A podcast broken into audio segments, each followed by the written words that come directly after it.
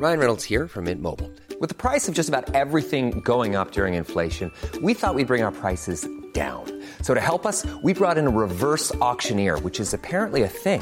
Mint Mobile unlimited premium wireless. Ready to get 30, 30, bit to get 30, bit to get 20, 20, 20, bit to get 20, 20, bit to get 15, 15, 15, 15 just 15 bucks a month. So, Give it a try at mintmobile.com slash switch. $45 upfront for three months plus taxes and fees. Promo for new customers for limited time. Unlimited more than 40 gigabytes per month. Slows. Full terms at mintmobile.com. Chers auditeurs, bonjour. Bienvenue dans la saison 1 Best-of de Comme d'Archie, le podcast qui vous ouvre les portes du monde fascinant de l'architecture. Je suis Anne-Charlotte de Ponte, je suis multicasquette parce que je suis ancrée dans nos racines avec un doctorat en histoire de l'architecture et une activité d'auteur publié parce que je suis ancrée dans l'actualité avec mon agence de com dédiée à l'architecture Charlotte de Ponte et parce que je suis préoccupée par l'avenir, bien sûr, m'attachant à valoriser toute démarche percutante en faveur d'un avenir durable. Retrouvons-nous chaque semaine pour comprendre comment l'architecture est fabriquée, comment elle influence considérablement nos vies et la nature. Pour cela, nous interviewons des spécialistes, nous abordons des thèmes différents et nous apprenons à regarder les projets dans leur diversité et leur contexte. Pour vous offrir le meilleur, Philippe Henry, ingénieur son, est aux commandes techniques du podcast. Merci d'être avec moi aujourd'hui et maintenant, place au talent. Bienvenue dans Comme d'Archie. Bonjour Franck Boutet. Bonjour Anne-Charlotte. Comment allez-vous? Ça va très bien. Après avoir évoqué votre enfance puis votre formation, consacrons-nous aujourd'hui à vos projets. Petit rappel, pouvez-vous nous renseigner à nouveau et brièvement, concrètement, sur vos activités? Quelles sont-elles? Alors concrètement sur mes activités, oui, la dernière fois je pense que j'étais un peu long. Alors, euh, bon, on est déjà, nous sommes une, une agence de, de 35 personnes pluridisciplinaires. euh, le gros est à Paris, après on a deux personnes à Bordeaux, deux personnes à Nantes. Euh, pluridisciplinaire, oui, ça c'est vraiment très important par rapport à ce que j'ai dit la dernière fois sur l'importance des croisements et l'importance de, de la pluri ou de la, la, la transdisciplinarité, même je dirais, pour aborder les questions environnementales et les questions de développement durable. Donc c'est une agence qui est composée d'ingénieurs, d'architectes, d'urbanistes et souvent de profils croisés, des ingénieurs architectes, des ingénieurs urbanistes. Et on travaille donc sur les euh, enfin c'est un studio d'ingénierie, j'ai envie de l'appeler comme ça, donc qui travaille sur les questions d'énergie, d'environnement, de développement durable appliquées à toutes les échelles de la fabrication de la ville, euh, donc c'est-à-dire euh, bâtiments, quartiers, ville, territoire. Moi j'aime bien dire même, nous travaillons du matériau au territoire.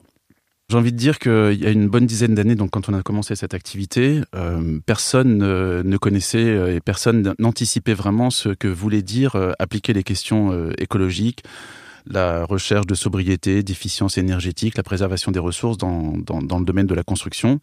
Donc euh, nous avons joué, on n'est pas, pas les seuls, hein, mais on était un petit groupe, un peu le rôle de, de défricheurs, de pionniers. Donc euh, nous avons contribué à beaucoup euh, acculturer finalement l'ensemble des acteurs de la profession, que ce soit les concepteurs, les ingénieurs, même les maîtres d'ouvrage. Donc au début c'était assez intéressant puisque il y avait vraiment cette idée de la, de la recherche, du défrichage et du caractère pionnier. C'est-à-dire que finalement, on, retrouvait même un peu la question du bon sens. Euh, La ventilation naturelle est-elle possible? La question est simple et en, fait, tout interdit, par exemple, de faire de la ventilation naturelle en France. Et donc, on, retrouvait finalement les conditions de fabriquer de la ventilation naturelle, mais qui répondent à des conditions d'objectivation contemporaine, etc. Bon, il y a eu un, emballement autour des, des- des labels et des certifications et beaucoup, beaucoup, beaucoup euh, centré sur la question de l'énergie, la seule question de l'énergie, et j'ai envie de l'appeler, enfin, la couleur, une seule couleur de l'énergie, qui est la couleur blanche. Donc, l'énergie blanche, c'est celle qu'on consomme dans les bâtiments. Il y a plusieurs couleurs de l'énergie. L'énergie grise, c'est celle des matériaux, c'est celle qui est stockée. Donc, euh, beaucoup centré sur l'énergie blanche, quasi exclusivement. Enfin, nous, ça nous a, ça nous occupait euh, quasiment à 99%, donc les questions d'énergie, et exclusivement sur le neuf. Or, euh, le neuf et l'énergie blanche, c'est pas les deux seuls sujets évidemment de la question de la transition. Donc nous, on, prenait depuis euh, depuis longtemps déjà euh, l'idée de s'intéresser à l'existant, de changer d'échelle, ne pas concentrer tout sur le bâtiment parce qu'on demande trop au bâtiment, on lui fait jouer un rôle. on va dire, de variable d'ajustement des questions de la transition, et il ne peut pas le jouer évidemment seul, ça se joue beaucoup plus à l'échelle des territoires. Donc pendant un moment, on a souffert avec cette idée des labels. Donc moi, j'ai eu un discours très anti-label, très anti-certification, et à dire attention, les enjeux sont dans l'existant. Dans les pays euh, à faible développement, le neuf ne représente pas grand-chose. C'est 1% par an du stock, et donc tous les enjeux sont plutôt dans la ville existante. Et la ville de demain, celle qu'on doit bien accepter comme étant la ville post-carbone ou la ville de la transition, ben, c'est en fait, elle existe déjà aujourd'hui. Donc il faut travailler avec elle, il faut l'améliorer, et arrêtons de euh, toujours euh, construire des discours euh, progressistes exclusivement sur euh, le neuf, avec l'idée que euh, tout ce qui a été construit avant est, mauvais, ce qui est construit de manière présente est encore mauvais finalement, un peu moins mauvais, et demain sera mieux. Il y avait toujours cette idée un peu millénariste, là, demain sera mieux, donc très progressiste et à mon avis qui nous faisait aller droit dans le mur. Donc aujourd'hui ça a changé, on a changé d'échelle. Euh, en bien et en mal d'ailleurs, mais je, peux le dire après aussi. Euh, on a changé d'échelle, on travaille beaucoup plus euh, sur des échelles de territoire, sur des échelles de quartier. Il y a un équilibre recherché même par la maîtrise d'ouvrage beaucoup plus intéressant entre la contribution demandée au bâtiment par rapport à ce que l'on peut faire, ce sur quoi on peut agir donc à l'échelle territoriale. On travaille plus que sur l'énergie blanche, heureusement. On travaille sur des composantes multiples, euh, évidemment la montée en puissance de l'énergie grise, la réflexion sur les matériaux, l'économie de matière, etc. Mais pas que, on travaille aussi sur toutes les dimensions euh, du confort, de la santé. Euh. Donc aujourd'hui, c'est beaucoup plus riche, on va dire, en termes de thématiques activées et, beaucoup plus complexe sur les échelles sur lesquelles on travaille.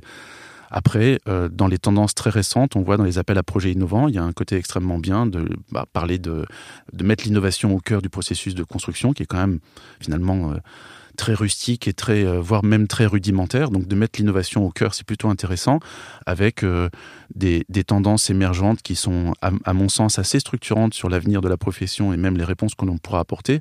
La première, c'est très certainement la montée en puissance du privé le public s'est d'une certaine façon un peu effacé, donc euh, le, la montée en puissance du privé avec euh, le, le bien et le mal qui, qui, qui, qui sont qui en découlent, qui sont qui sont attachés à ça, voilà, qui en mmh. découlent.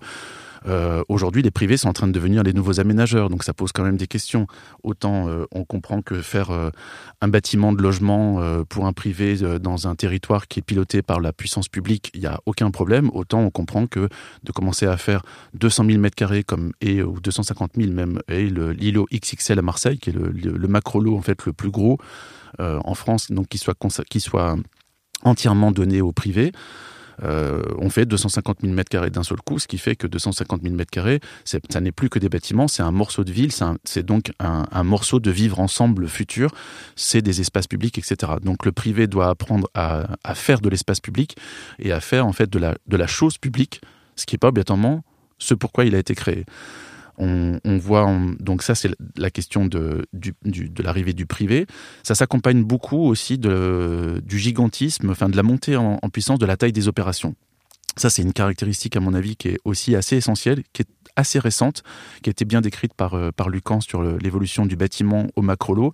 Et aujourd'hui, donc, on voit des ensembles de 100, 150, 200, 250 000 mètres carrés qui sont consacrés, enfin, qui sont, euh, qui sont dévolus d'une certaine façon à un ou un ensemble, un groupement d'acteurs, mais qui ont des intérêts économiques qui sont plutôt privés.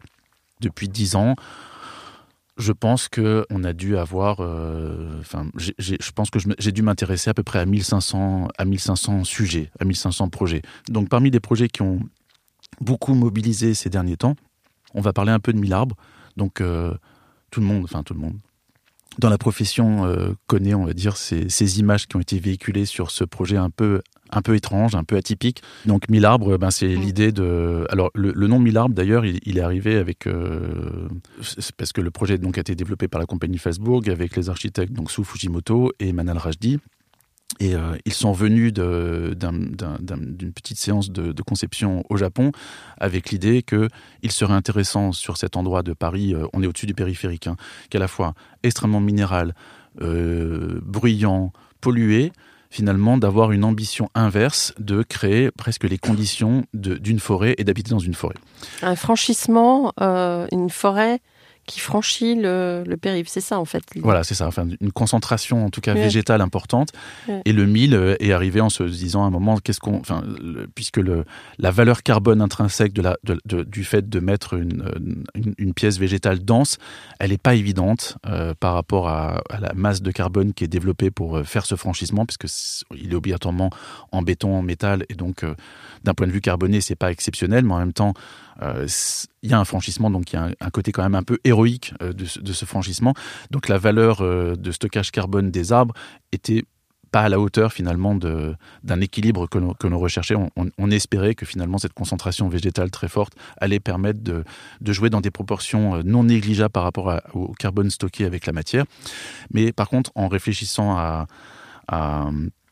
finalement détourner l'indicateur en ne parlant pas de carbone, on, a rapidement regardé combien de personnes euh, pouvaient résider là à demeure. Euh, on est arrivé à peu près à 1000. Finalement, c'est beaucoup plus aujourd'hui.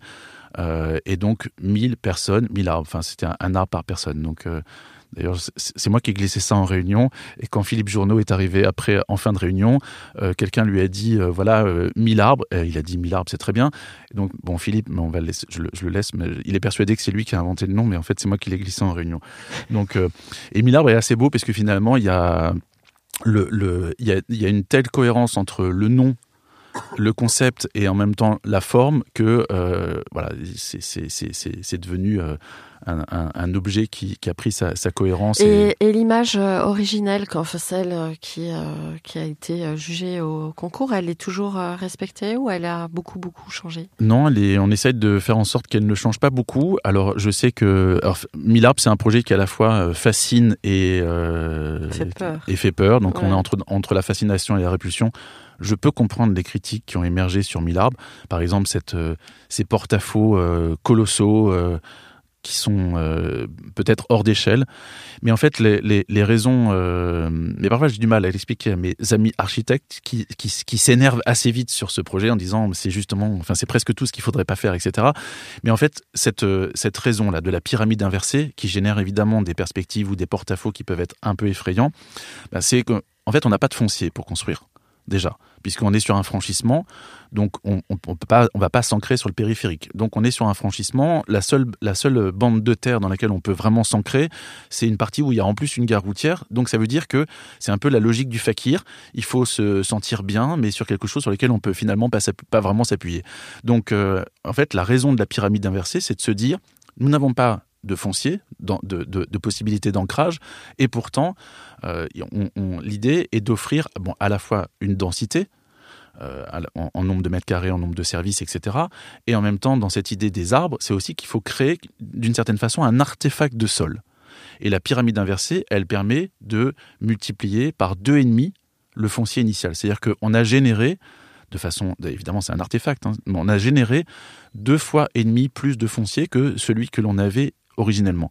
Et c'est ce foncier, euh, ce nouveau terrain qui est le dessus du bâtiment, qui devient le lieu de plantation de ces mille, euh, de ces mille sujets végétaux et qui va former ce toit dans lequel on va y trouver euh, des, des habitations. Donc réellement sur le toit, on va habiter au milieu de cette forêt et cette forêt est rendue possible par le fait que euh, la pyramide inversée a, juste, a, multiplié par deux et demi le- le- le- la surface au sol que l'on avait. J'ai juste une petite question par curiosité. Le réceptacle, c'est une coque, un peu le principe d'une coque de bateau. C'est métallique, c'est du béton?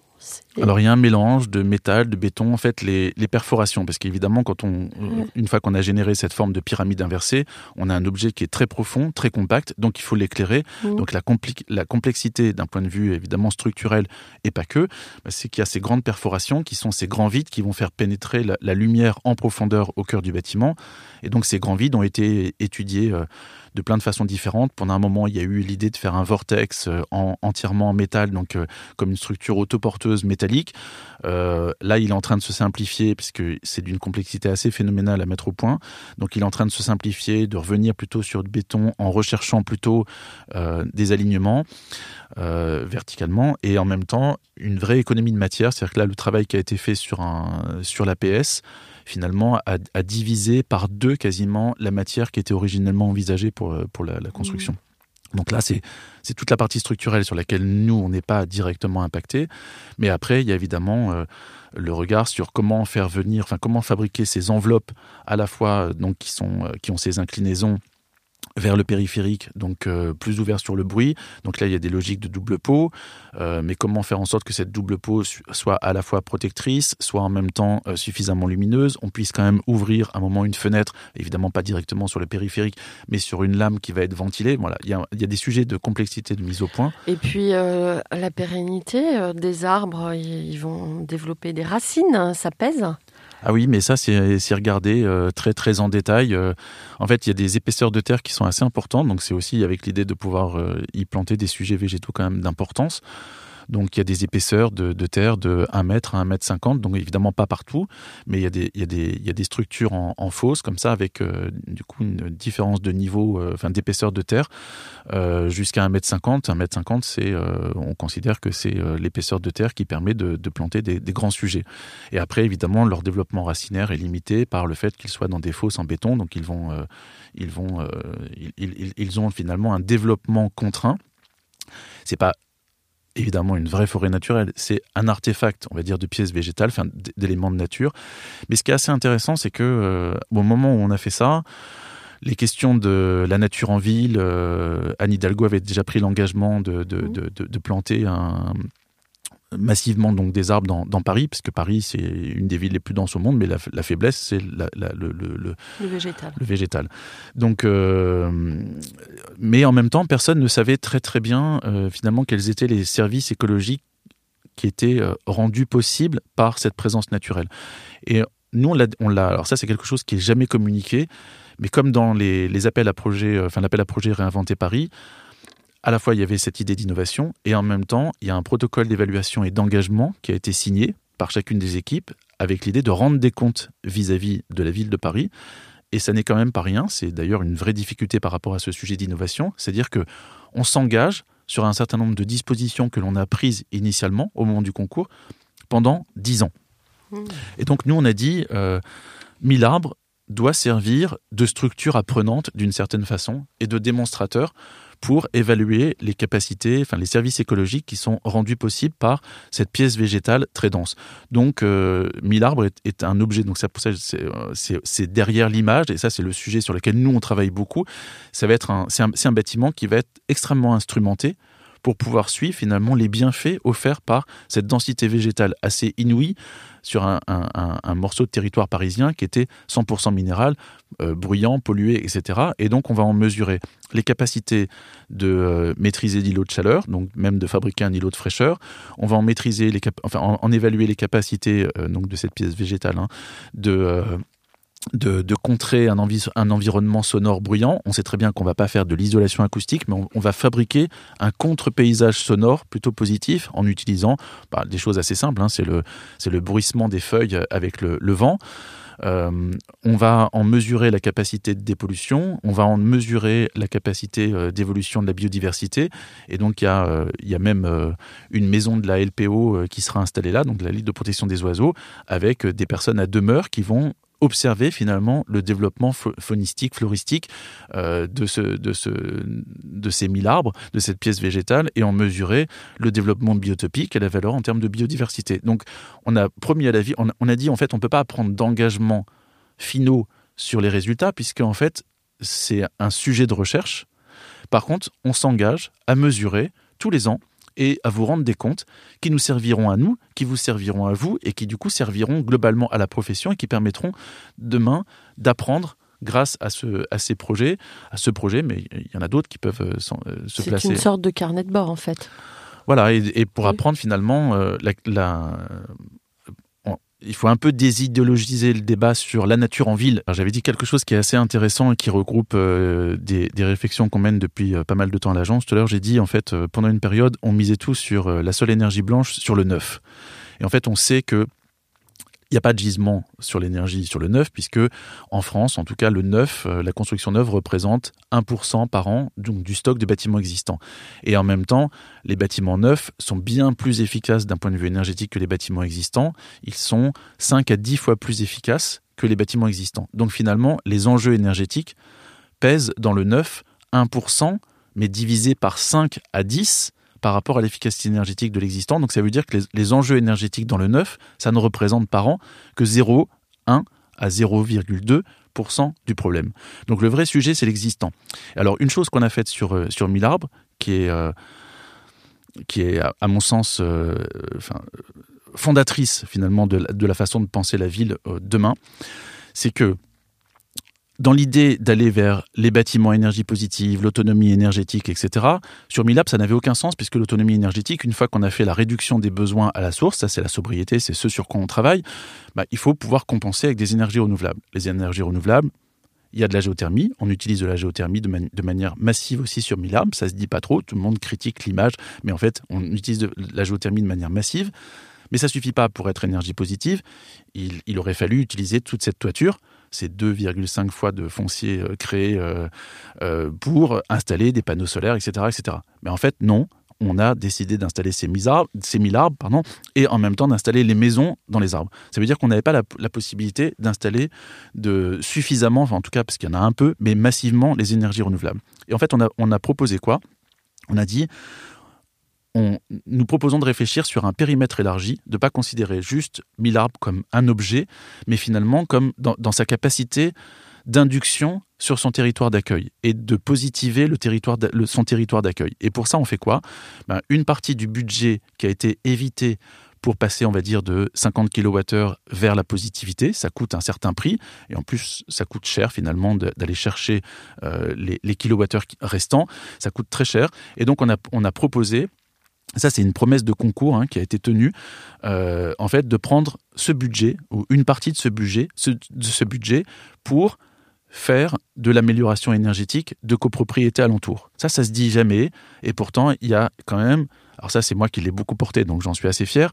Et donc derrière l'image, bah, il y a des il y a des vraies vertus. Donc je l'ai dit sur à la fois le côté dire, démonstrateur et en même mmh. temps cette idée de euh, penser l'objet.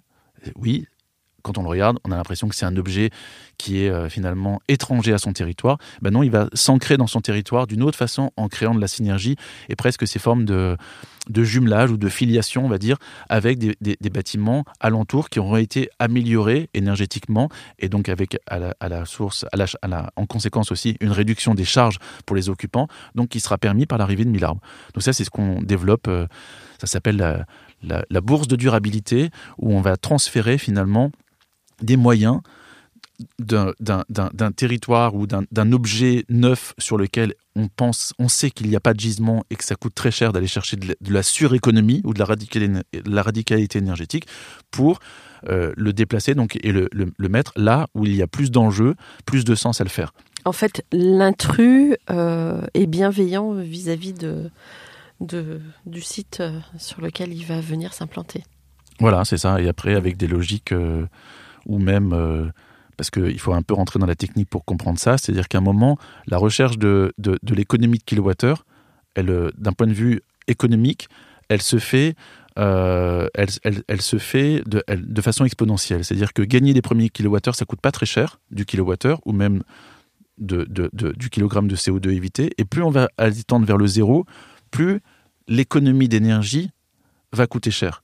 Et euh, donc l'idée de, faire, de, de prendre, de détourner cet argent, c'est un peu, je l'appelle aussi le Robin des Bois de la durabilité, donc de détourner cet argent de là où il y a des moyens, mais là où il n'y a pas d'effet, et de le mettre là où il n'y a pas de moyens, et là où il y a des effets, bah ça, en fait, le même euro, s'il est, est, investi dans le neuf, on va peut-être gagner un kilowattheure, et s'il est investi dans l'ancien, on va gagner 6 kWh. Ça, c'est les études qu'on on, on est en train de mener sur 1000 arbres, et pas que, parce qu'en fait, cette idée, on la, pousse depuis quelques années à l'agence, euh, de, de, voir finalement quel est l'effet de levier. Et en fait, c'est bien ces proportions-là, c'est-à-dire euh, un euro gagné. Euh, 1 euro euh, permet de gagner un kilowattheure sur le neuf et permet d'en gagner 5 finalement sur l'existant. Donc on voit bien qu'il y a même une, cet effet de levier, finalement, c'est presque une nouvelle ressource qui est créée. Donc cette idée de la, de la durabilité, euh, enfin de la bourse de durabilité, elle a marqué plusieurs projets à l'agence.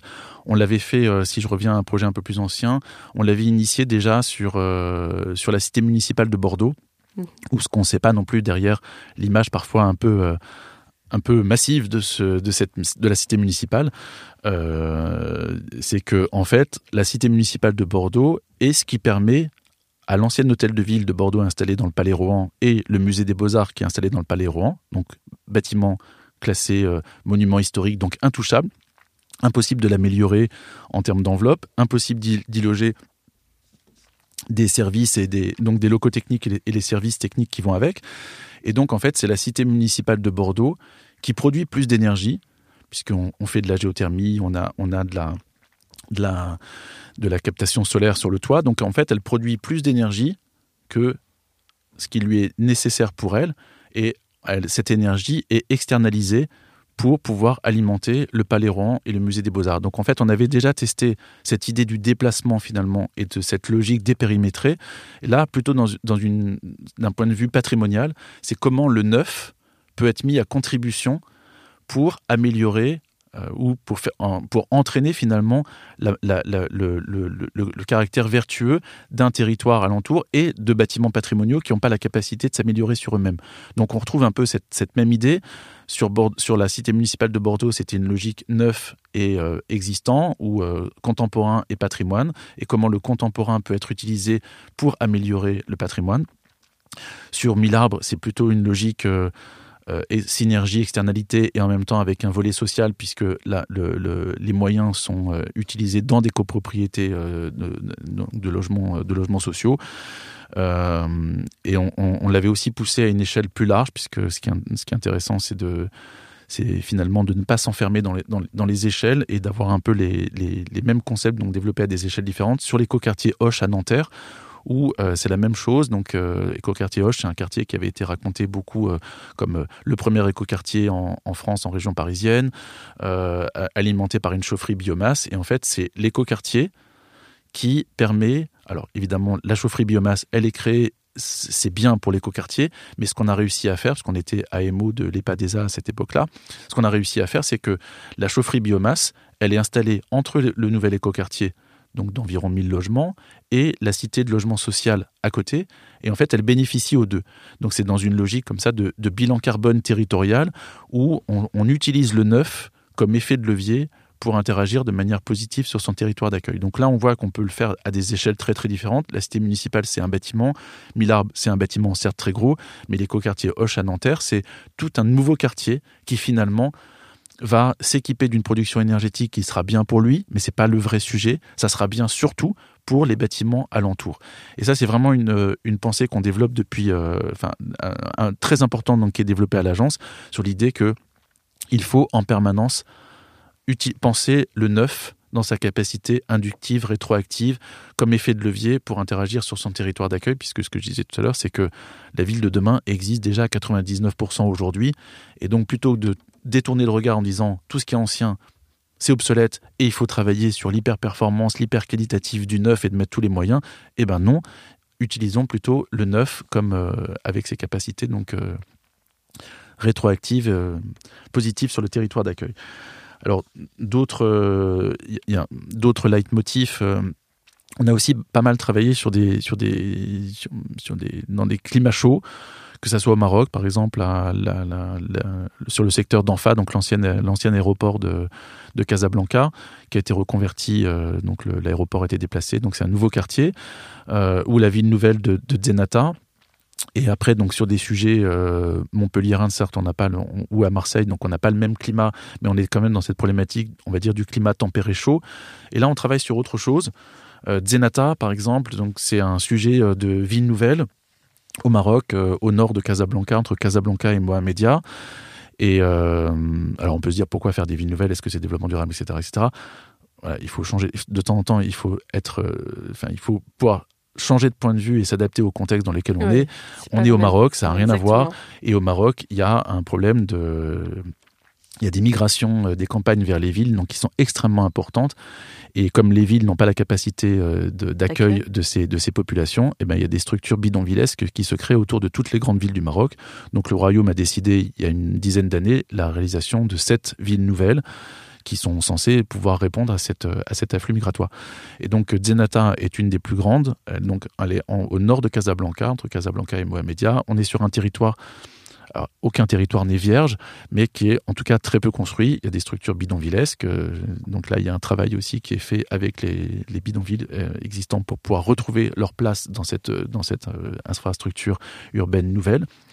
Et là, on a travaillé sur euh, la thématique, se dire, puisqu'on est assez libre finalement sur l'organisation territoriale primaire de la ville, euh, on est dans un climat tempéré chaud, plutôt que de travailler demain sur les bâtiments performants, les systèmes, etc., est-il possible de fabriquer une forme urbaine qui donne la capacité à la ville de se rafraîchir elle-même?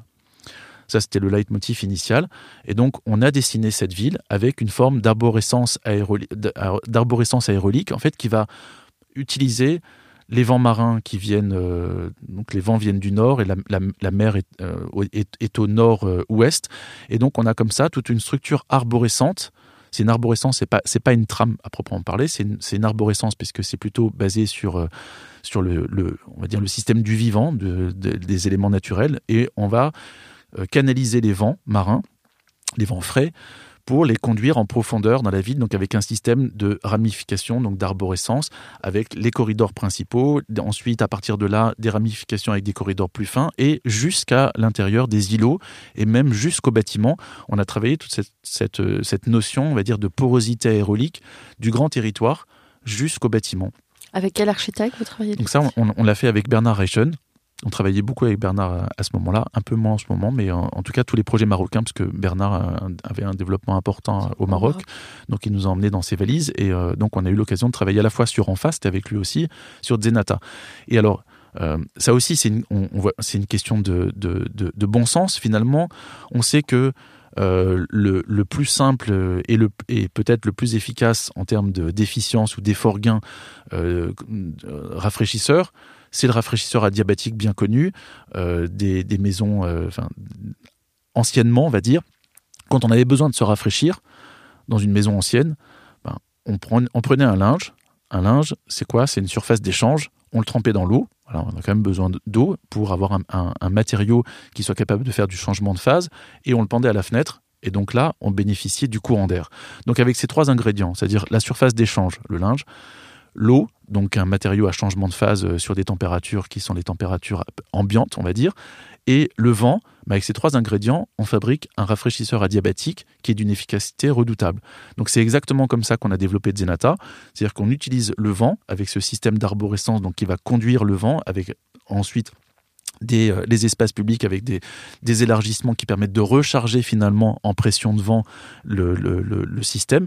Et on couple à ça donc la trame végétale et la présence de l'eau. Et avec ces trois ingrédients, donc le végétal, c'est ce qui Pas d'inertie thermique Alors, si on, ça c'est euh, ensuite euh, dans la déclinaison jusqu'à l'échelle des bâtiments, mais en tout cas, la trame urbaine primaire, elle est faite de ça, c'est-à-dire qu'on a une trame orthogonale qui est le, le- la trame de la mobilité, on va dire, et en même temps, on a cette arborescence aérolique qui vient détramer, puisque Bernard aimait bien cette idée, parce que les images sont très très poétiques. euh, il, il- a appelé ça donc la ville détramée, puisque finalement, mon arborescence aérolique est venue perturber sa trame orthogonale, mais c'est dans les accidents qu'on a, a organisé finalement les espaces publics avec le, le, tout, tout- toute la- la- l'archipel, on va dire, des espaces publics qui se trouvent sur des lieux singuliers à la rencontre de ces trames. Donc entre la trame naturelle et, on va dire, l'artefact euh, qui n'a pas de raison de ne pas être orthogonal d'une certaine façon. Et donc en couplant le vent, la présence végétale, donc c'est là où on voit les, corridors verts s'installer, et la présence de l'eau, ben, en fait, on, on fabrique un véritable rafraîchisseur adiabatique. Donc c'est la ville comme climatiseur urbain naturel, on va dire comme ça. Et euh, on a montré par, la, par les simulations qu'on gagnait euh, de 2 à 7 degrés par rapport à la température du fichier météo. Et en termes de température ressentie, c'est énorme. Ouais. Donc c'est à la fois pour le confort des espaces extérieurs. Alors ça a été signé d'ailleurs dans le protocole euh, avec le roi. Euh, donc il faut que je fasse attention à moi parce que il a été indiqué que euh, on gagnait 4 degrés en moyenne. Donc c'est ce qu'on avait annoncé en effet.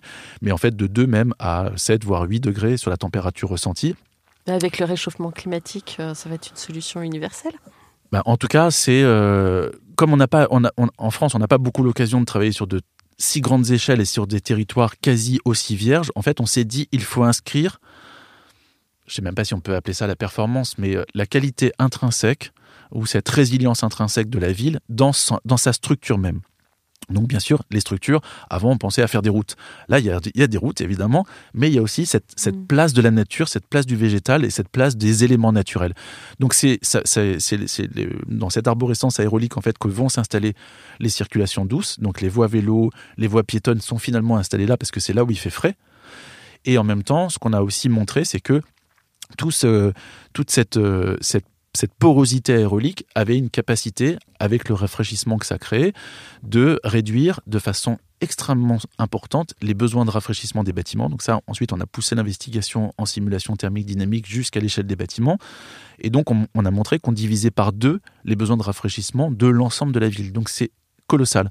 Et après, donc, on a fait tout un travail de prescription assez fine sur l'organisation des îlots, de manière à, ne pas perturber finalement le fonctionnement du système macro, et jusqu'à euh, l'organisation des bâtiments, en préconisant d'installer les bâtiments de façon à pouvoir utiliser les, différences de pression qui ont été créées par cette arborescence aérolique, et jusqu'à, c'est pour ça que tout à l'heure je parlais du matériau au territoire, jusqu'au type constructif et la façon dont on fabrique les enveloppes avec des capacités euh, avec des choses assez simples. Hein. C'est des ouvrants qui sont dédiés à la ventilation naturelle, mais on garde le principe euh, euh, même de réinterprétation contemporaine du moucharabier, c'est-à-dire qu'on peut ouvrir un volet et on a un bâtiment qui devient poreux à l'air et qui permet du coup de, décharger ses calories. Donc voilà, cette mission on l'a fait en amont, on a rédigé une charte, on a, on a rédigé des cahiers de prescription. Malheureusement, ça c'est un, un, petit drame quand, dans le passage des échelles, on n'est plus là aujourd'hui pour suivre les projets immobiliers j'espère, mais mes retours euh, me disent que malheureusement, ça c'est peut-être pas aussi bien que ce que j'espère, mais j'espère que les, que les concepteurs ont bien compris les fondations que l'on avait posées pour arriver à faire en sorte que jusqu'au bâtiment, on arrive à travailler euh, dans cette cohérence globale donc de, cette idée du climatiseur naturel.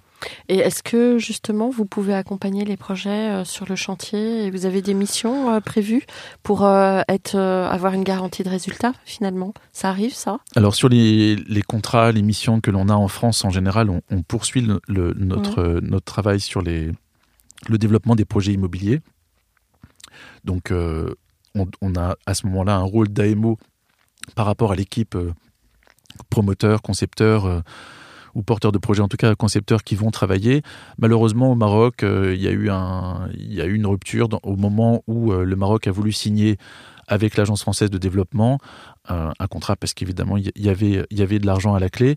ils sont partis sur une orientation euh, on va dire, grand consortium euh, avec la logique HQ aménagement et je crains qu'on ait perdu un peu le sens. Donc on me reparle régulièrement de Zenata en disant euh, j'imagine que tu as encore une mission.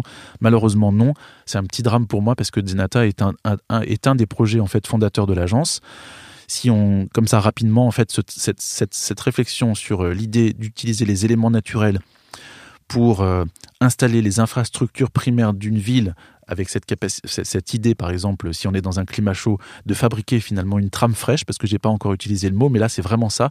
Donc cette arborescence aérolique couplée à la trame végétale, la présence de l'eau, c'est installer véritablement une infrastructure fraîche dans la ville.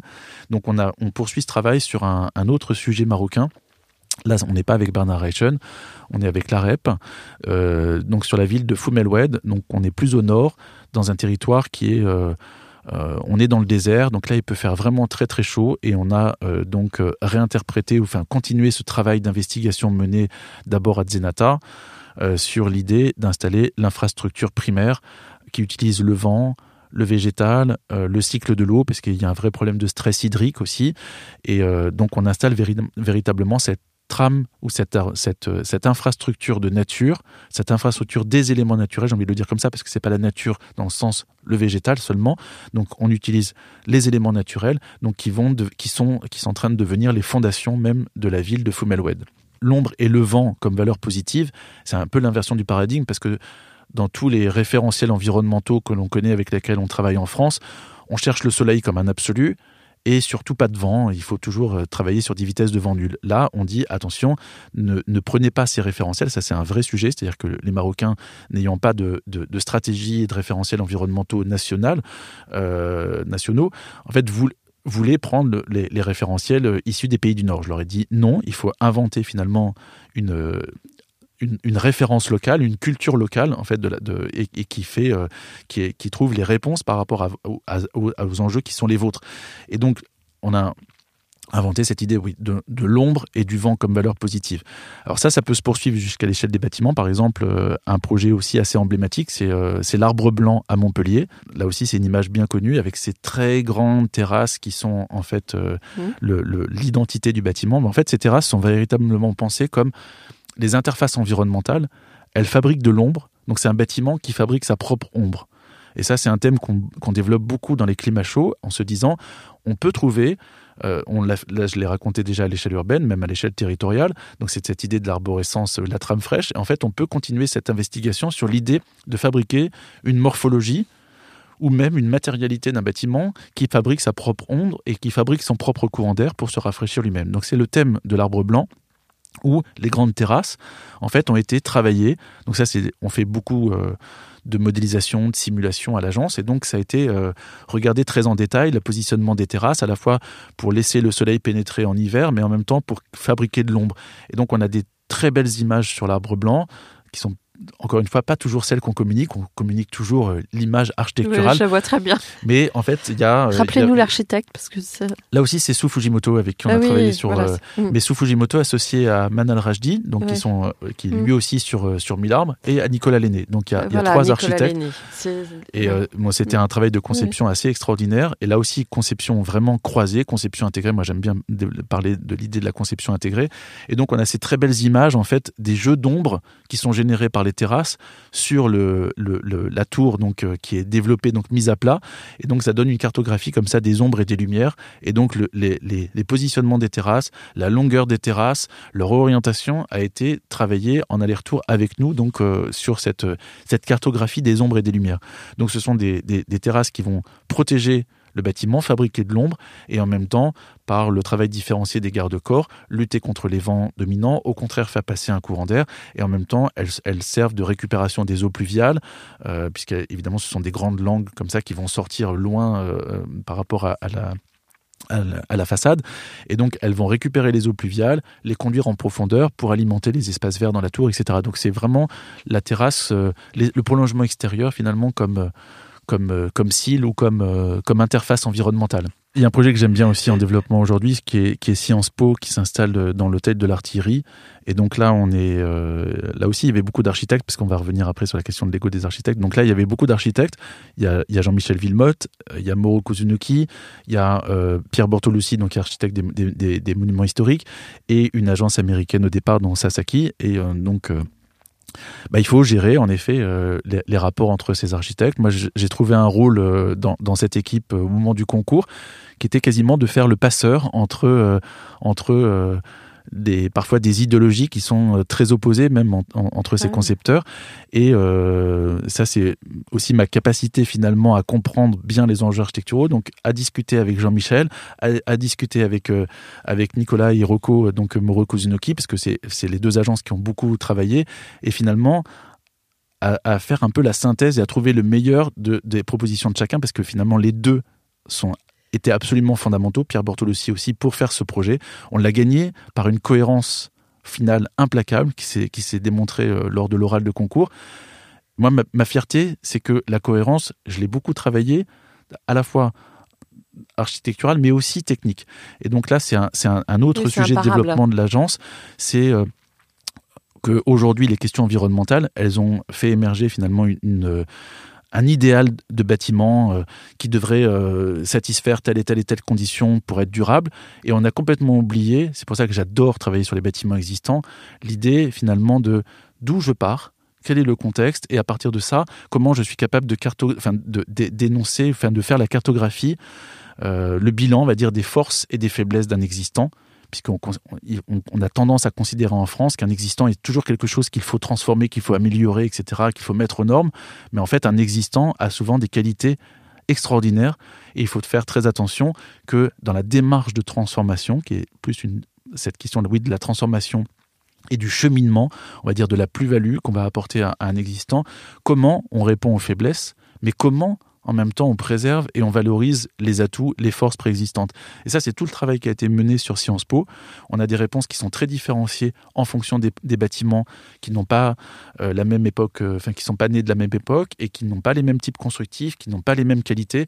Donc on a fait tout ce travail du bilan euh, force, faiblesse de chacun des bâtiments et on, a développé les stratégies, y compris euh, sur des sujets euh, aussi euh, triviaux que la stratégie thermique, la ventilation. En fait, tout est développé en lien avec les qualités originelles des bâtiments. Et par exemple, sur l'hôtel de l'artillerie lui-même, qui est dans la cour Sébastopol, qui est le bâtiment le plus ancien, qui est un ancien bâtiment conventuel attaché à l'église Saint-Thomas d'Aquin, juste adjacente. Inertie magnifique, donc, euh, si on isole les bâtiments aujourd'hui, on perd leur inertie, donc leur capacité à résister en termes de confort d'été. Mais en fait, on a proposé de ne pas isoler les bâtiments, d'améliorer leur thermique et leur confort avec un enduit chaud-chanvre qu'on pose à l'intérieur, qui permet de en fait d'améliorer un peu la, thermique de l'enveloppe, qui permet de lutter contre l'effet de paroi froide donc euh, pour, euh, pour les conditions de confort, mais qui en même temps laisse le bâtiment respirer. Et la stratégie de ventilation, bah, elle utilise finalement la, faiblesse initiale de l'enveloppe, donc sa perméabilité à l'air, dans la stratégie globale de ventilation. C'est-à-dire qu'on souffle, on souffle dans les locaux et l'air est éjecté par l'enveloppe elle-même, c'est-à-dire qu'on ne crée pas d'entrée et de sortie d'air, c'est la porosité de l'enveloppe qui va permettre de, de rejeter l'air. Et faisant ça, en fait, on rééquilibre les pressions et on lutte de manière naturelle contre le défaut de perméabilité initiale, c'est-à-dire qu'on gomme la perméabilité. Donc ça, c'est une stratégie qui a été développée euh, par nous et qui, euh, qui évidemment est en lien avec euh, un projet architectural, puisque l'idée était aussi de ne pas avoir des plaques de plat dans, ces bâtiments magnifiques où quand on tape, ça fait ploc-ploc. Là, quand on va toucher les murs, ils vont avoir leur même massivité, leur même minéralité que, que originellement. Donc c'est en lien avec le projet architectural, c'est en lien avec le projet patrimonial. Et techniquement, c'est extrêmement intéressant parce que l'idée est là aussi de, mettre en place les moyens, les dispositifs qui répondent juste aux faiblesses sans dénaturer les forces. Et donc, même en termes d'économie globale de projet, on est nettement gagnant par rapport à une solution classique qui aurait été d'isoler les bâtiments par l'intérieur. Ce faisant, on aurait perdu leur, leur, qualité de respiration naturelle. Donc, mettre en place des ventilations très sophistiquées. On aurait créé des problèmes d'inconfort en été, donc mise en place d'une climatisation. Et en fait, on évite tout ça. Donc, les bâtiments ne seront pas climatisés et on a, vérifié par la simulation là aussi qu'on maîtrisait complètement les conditions de confort.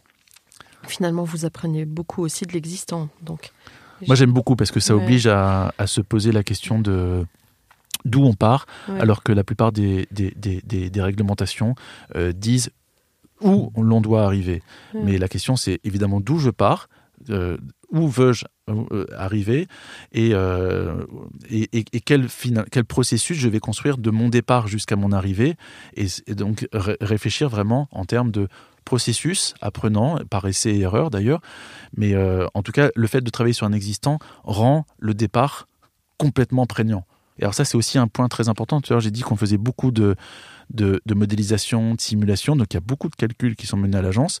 Et en fait, on utilise beaucoup le calcul, la preuve calculatoire, le chiffre, l'indicateur, euh, comme... Euh, comme levier, on va dire, de désidéologisation ou de, de, désendoctrinement, on va dire, du discours, en se disant, ben voilà. C'est une sorte de dénominateur commun, une évidence. Et c'est pas, on n'est pas contre préalablement. On n'a pas dit que tel niveau de performance, enfin telle, telle, compacité, ça ne marcherait pas. Mais regardons, on a évalué, et donc on est beaucoup dans l'approche paramétrique, c'est-à-dire qu'on évalue en fait différents scénarios et on compare. On dit, voilà, si on va vers telle compacité, on perd ça, on gagne ça, par contre, réciproquement, etc.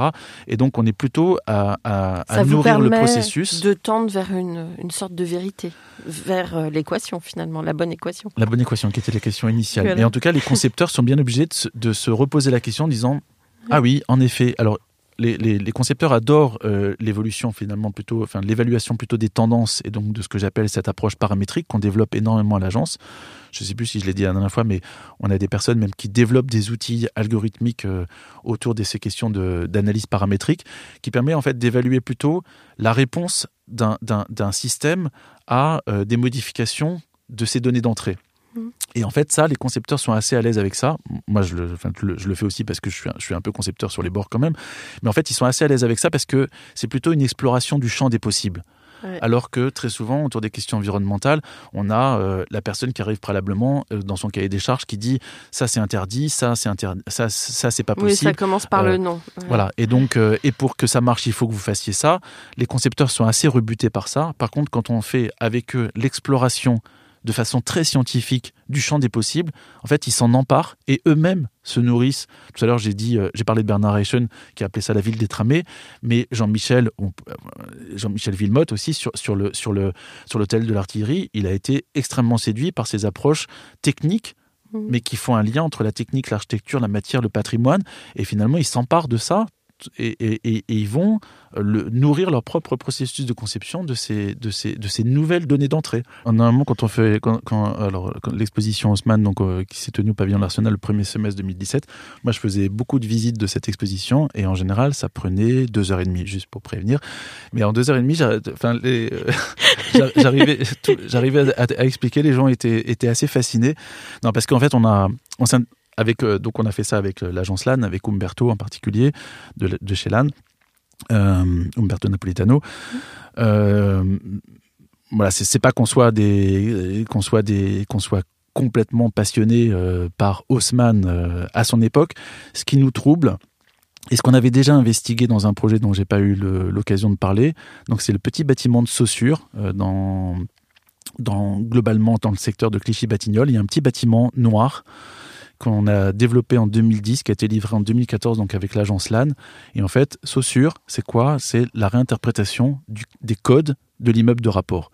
En fait, en 2010, on avait déjà beaucoup travaillé sur l'énergie et on, a, fait énormément de projets avec l'agence LAN. Et donc, à un moment, avec Umberto, on se dit, euh, bon, sur quoi, euh, quoi pourrait-on travailler? La performance énergétique, on connaît, etc. Mais finalement, et Umberto, je pense qu'il m'a posé la question comme ça, de façon assez frontale, en disant, pour toi, l'immeuble, l'immeuble durable, c'est quoi? Et je lui ai dit, mais je pense que on l'a, il est déjà présent. L'immeuble de rapport haussmannien, alors en fait, l'immeuble de rapport était, existait avant Haussmann, est euh, durable par excellence, non pas sur les critères que l'on connaît aujourd'hui, mais plutôt par sa capacité d'évolutivité, de réversibilité. Donc on en avait parlé avant que ça devienne un, un leitmotiv du moment. Donc d'évolutivité, de réversibilité et de changement d'usage sans altération de son image. Chose, alors aujourd'hui c'est en train de changer, je trouve ça, je trouve ça assez extraordinaire, mais chose que la production contemporaine est incapable de faire. Ouais. C'est-à-dire un bâtiment de logement sera définitivement logement et encore même de logement de telle taille sera définitivement bâtiment de logement de telle taille. Donc on n'anticipe absolument pas la capacité d'évolution. Or, moi j'aime bien dire, durer, c'est être capable de se transformer. Sinon, on arrive à cette idée de l'obsolescence dont on parlait tout à l'heure. Et euh, la durabilité, c'est aussi réfléchir finalement la capacité des structures, de cette quantité de matière que l'on concentre à un moment pour réaliser quelque chose, dans euh, finalement le- mettre, euh, mettre en place les actions, les actions correctrices qui pourront permettre à cette quantité de matière colossale qui est mise en place, donc de pouvoir évoluer, se réformer, accueillir de nouveaux, de nouveaux usages, proposer des nouveaux services sans altération de son image.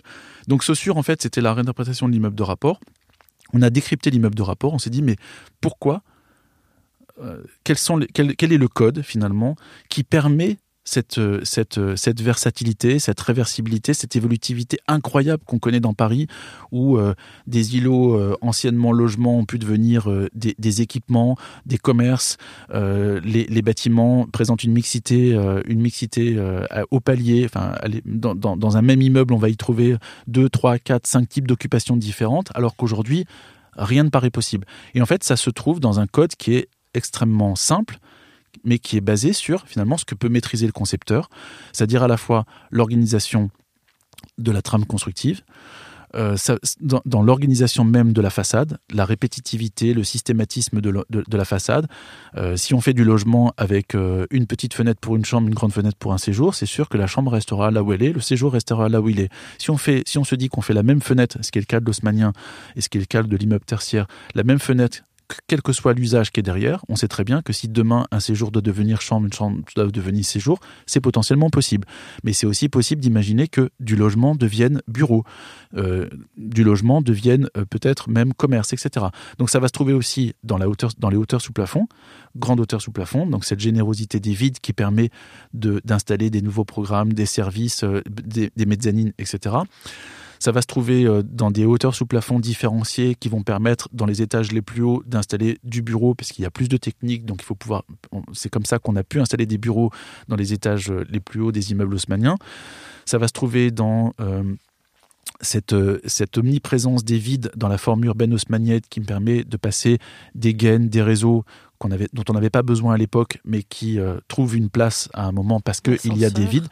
Voilà. Et en fait, c'est dans, c'est dans la matière elle-même, enfin dans la forme et la matière, l'organisation des pleins et des vides, qu'on va trouver finalement les conditions de cette évolutivité, cette réversibilité. Donc ça a été le point de départ de l'exposition Haussmann en disant toutes ces choses-là semblent complètement oubliées dans la production contemporaine comme également d'ailleurs la mitoyenneté, puisqu'on on dit euh, Paris est une des villes les plus denses au monde, et c'est vrai, on l'a bien dit dans l'exposition. Paris, euh, parce que le, livre dont on parlait tout à l'heure, l'ouvrage, c'est le, le, catalogue de l'exposition hein, qui s'était tenu au pavillon de l'Arsenal au mmh. premier semestre 2017. Et en fait, ce qu'on montre, c'est que la, très grande densité parisienne, elle est issue de la très très forte mitoyenneté des tissus. On a à peu près un mur sur deux qui est mitoyen, donc 50% des murs sont mitoyens. Et en même temps, ce qu'on avait montré, c'est que cette densité exceptionnelle du tissu haussmannien, qui ne paraît pas être euh, extrêmement euh, invivable, enfin on l'a même appelé la densité aimable, puisque euh, Paris, quand même, certains arrondissements de Paris sont à des niveaux des densités les plus, les plus élevés des villes comme le Caire, euh, euh, où là, quand on, quand, on va dans ces villes, on, a, on a un sentiment de densité qui, qui, est extrêmement important. Et à Paris, finalement, pas tant que ça. Et donc, on avait fait la démonstration aussi que c'était la, très grande, enfin, la présence en nombre incroyable de vides différenciés au, au sein de l'îlot haussmannien et les très faibles bâtiments, enfin, les, très faibles épaisseurs des bâtiments. Donc, on a des bâtiments extrêmement fins qui font qu'on est toujours dans un rapport de, traversant et entre des vides, le grand vide évidemment de la rue, puis la cour principale, puis de la courette, et comme ça jusqu'à le conduit de ventilation. On a cette distribution des vides avec des bâtiments très fins qui sont toujours entre deux vides. Et ça, pour nous, c'est une des conditions de l'acceptabilité de cette densité. Donc, les leçons qu'on tirait en fait de cette analyse euh, du tissu haussmannien, était plutôt pour réinterroger la production contemporaine. Donc c'est pas un travail d'historien. On prend la forme urbaine haussmannienne comme un résultant aujourd'hui, on le regarde avec des yeux contemporains et en plus hmm. pas, pas, des yeux d'historien, de, de concepteur, architecte et euh, ingénieur pour ma part, hmm. et on analyse en fait, on décrypte le code, c'est presque un séquençage d'ADN pour comprendre finalement d'où vient, quelles sont les conditions de ces qualités dont on hérite aujourd'hui, qui sont ces tracés assez impressionnants avec une, euh, euh, cohérence totale entre la trame de la mobilité et l'imagibilité, l'infrastructure de l'imagibilité de Paris cette densité très forte mais en même temps acceptable et cette très grande réversibilité de, l'immeuble. Et donc, voilà, on, a décrypté et on a finalement mis à jour le vocabulaire ou les conditions en termes d'organisation donc morphologique, enfin les tracés, les morphologies, la matérialité, qui expliquent finalement cette, très grande qualité et avec l'idée évidemment de plutôt euh, réinterroger la production contemporaine. Donc on est assez content, que, fier que depuis la question de la réversibilité devienne un vrai sujet sur lequel on, nous demande de travailler. Bah écoutez, euh, encore une fois, très intéressant. Finalement, dans votre pratique et pour conclure, qu'est-ce que vous aimez le plus dans votre métier? Euh, ce que j'aime le plus, parce que c'est en même temps euh, peut-être la, culture même de l'agence, j'ai dit tout à l'heure qu'on avait l'occasion de travailler avec euh, énormément de, personnes euh, différentes. On a des sujets qui sont extrêmement différents. Vraiment, quand je disais, on, on travaille du matériau au territoire, donc que ça soit en termes d'échelle, en termes de problématiques, que ça soit les acteurs avec lesquels on travaille, c'est ça n'est jamais pareil et en même temps c'est presque le leitmotiv de l'agence c'est moi je déteste faire deux fois la même chose donc c'est l'idée de à chaque fois qu'on nous présente un nouveau sujet, en fait, on oublie tout volontairement. On oublie nos acquis, évidemment, on les, il reste quelque part, mais en fait, d'une certaine façon, on oublie tout pour pouvoir à chaque fois se réinventer. Bon, c'est un peu fatigant, mais en tout cas, c'est assez motivant. bon. Merci euh, beaucoup d'être venu. Vous êtes invité quand vous voulez Ça va Euh, faire beaucoup, normalement, mais merci Anne-Charlotte. Non, mais peut-être dans un an ou dans six mois, si vous avez envie de revenir, avec euh, grand plaisir, parce que c'est toujours passionnant. Justement, euh, certainement grâce à votre euh, capacité de vous réinventer. Merci Franck. Merci Anne-Charlotte. Et puis plein de beaux projets. Au revoir. Au revoir.